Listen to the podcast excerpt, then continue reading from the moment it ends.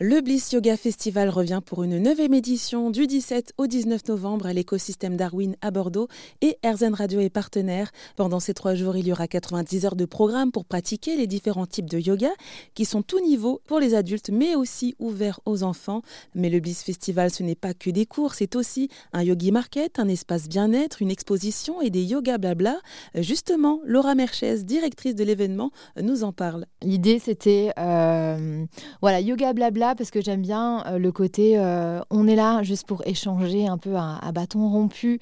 Bien sûr, il y a une personne qui vient euh, ouvrir une thématique, partager son expertise, son expérience, son savoir-faire. Mais voilà, je voulais pas qu'on soit dans une espèce de conférence un peu pyramidale du sachant et avec les autres qui ont juste les oreilles comme ça et qui écoutent. Non, l'idée c'est vraiment d'être dans un échange et c'est vraiment le ce parti-là euh, que je veux que les, intervenants aient vraiment en tête.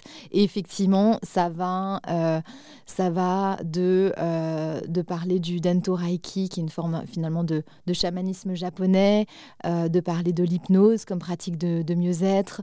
On va aussi parler du, du Vastu Shastra, j'espère que j'ai pas trop écorché, qui est la forme indienne et du, Feng Shui. donc voilà, tout cet art aussi de, l'aménagement et de, de s'occuper de son énergie intérieure, de sa maison.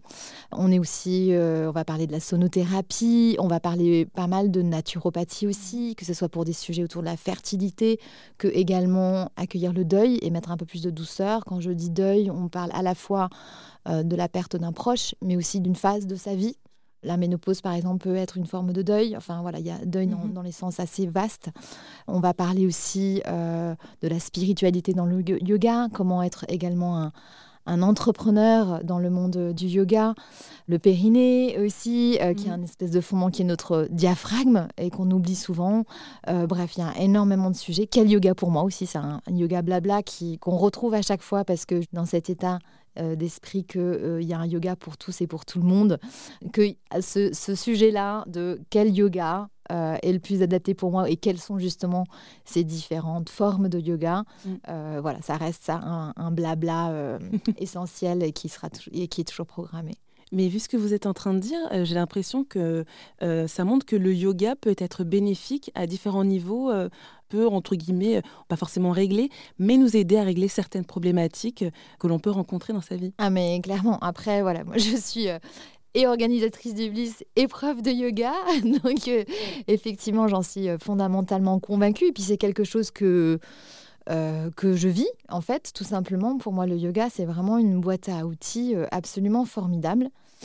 Et pour moi, surtout, le yoga ne se limite pas à sa pratique sur le tapis, voire même bien au contraire, en fait. C'est voilà, comment ça vient euh, se diffuser dans tous les autres euh, pans de notre journée euh, et de notre existence.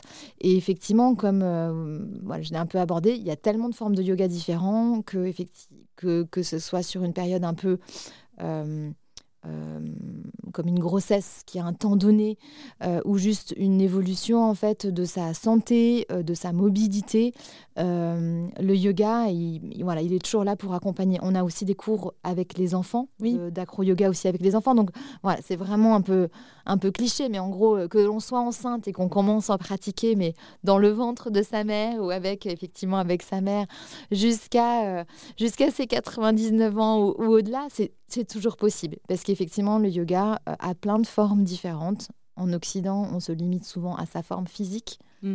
euh, qu'on appelle les asanas, qui sont les postures.